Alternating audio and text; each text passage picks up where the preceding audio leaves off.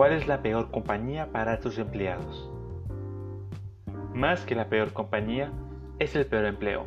Es mejor ser 10 Bezos en el 1% superior sobre los miles de explotados en China, 30 percentil inferior. Mencionaré dos gráficas interesantes sobre el IQ y el ingreso. En el percentil superior están los físicos, los managers de alta gerencia, abogados, vendedores superestrellas. Ganan 200 mil dólares al año y están en el percentil 99. Por otra parte, en el estrecho inferior tenemos a cajeros, cocineros, profesores con alta, con baja moral. Por otra parte, analicemos el IQ. Las profesiones como abogado, analista de investigador, editor, editor de publicidad, están en el percentil superior con 16 eh, puntos a 130 puntos. En cambio, el IQ inferior entre 87 y 98 como empacador, mover materiales, custodio, intendencia o ayudante de enfermería está en el percentil inferior. Aquí ya empezamos a notar cierta tendencia.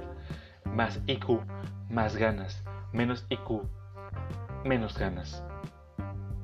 Es una tendencia, no un hecho, pero es interesante entender que las economías pagan por servicios, ganan por conocimiento y habilidades, no tanto por tocar la materia y transformarla en puntos muy concretos.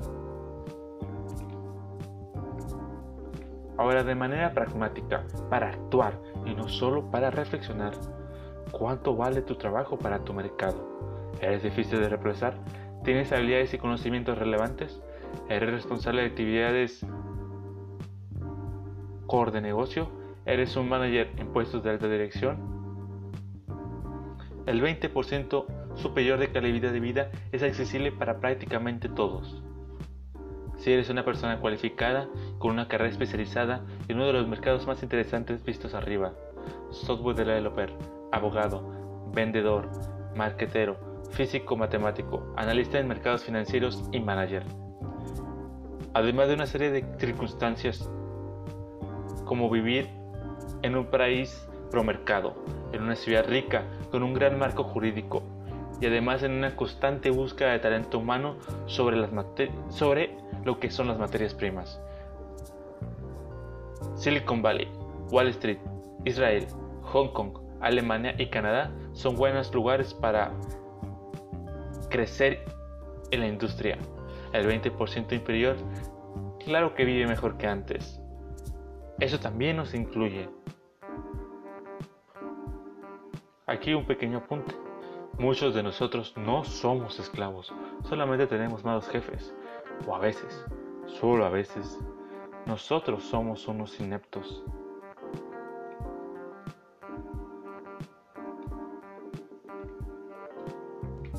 Hablemos sobre los niños en las empresas, que también se considera algo completo y absolutamente malo, algo abominable. En el siglo XIX se acostumbraba a que los niños trabajaban porque no había una cierta regulación. Quizás uno de los pocos momentos de la historia que casi se vislumbraba la Fire. Pero realmente era tan malo se dedicaban a barrer, rapear, juntar las piezas que se caían, ayudar de vez en cuando en trabajos relacionados con la manufactura, no trabajos demasiado riesgosos para su edad. En vez de quedarse en casa, ayudaban con los gastos de las, em-, de las empresas, los gastos de la familia. Analicemos un poco el trabajo actual. Pero, ¿por qué trabajan los niños hoy en día? ¿Cuáles son las circunstancias materiales para ello? ¿Es por violencia? ¿Es por decisión de ellos? ¿Acaso quieren comprar, por ejemplo, una bicicleta y la única forma de accederlo es a través del trabajo? ¿De los padres? ¿El Estado no provee educación? ¿El Estado sirve como institución? Dejando de lado ese tema, regresemos a la pregunta original. No niego que no existan malas empresas, solo que quizás estamos buscando en el lugar incorrecto. Las malas empresas son informales, con poca variación de mercado, sin un contrato tácito cuando te hacen firmar tu llegada, con pocos clientes, quizás con pinzas las empresas familiares donde el dueño pone a trabajar a hijos u otros familiares. Yo dudaría un poco. No hablemos también de las malas empresas que son ilegales, que siempre atentan contra tu vida. El Estado es normalmente más complaciente con sus empleados, el Estado como empleador es un parásito, solo vive de los impuestos y es ineficiente. Si, cumples con lo que el mercado le importa, tú fácilmente te puedes negar a tu empleador y pedir mejores condiciones.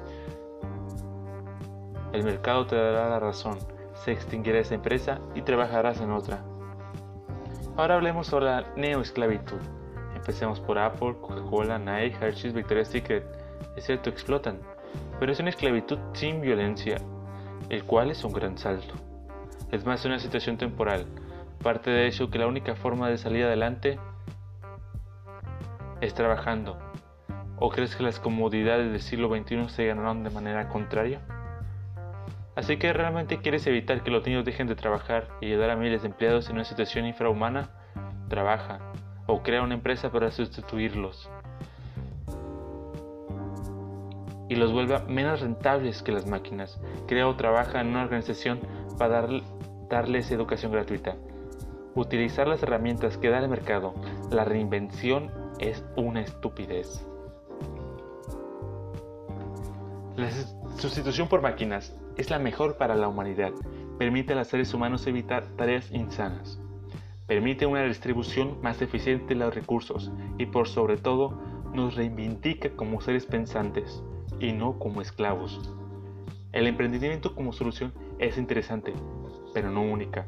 Se trata más de la posición en tu empresa y en tu mercado.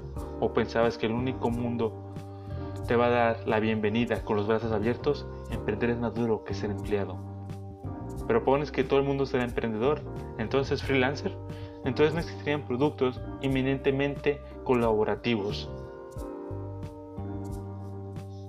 Aquí un breve resumen a todas las ideas. A tu empleador no le importas, le importa que produzcas y en ese entendimiento se produce la mano invisible. Trabaja si ofrecen acciones de preferencia y solo si es validada por el mercado especialmente por fondos de inversión o estar en la bolsa.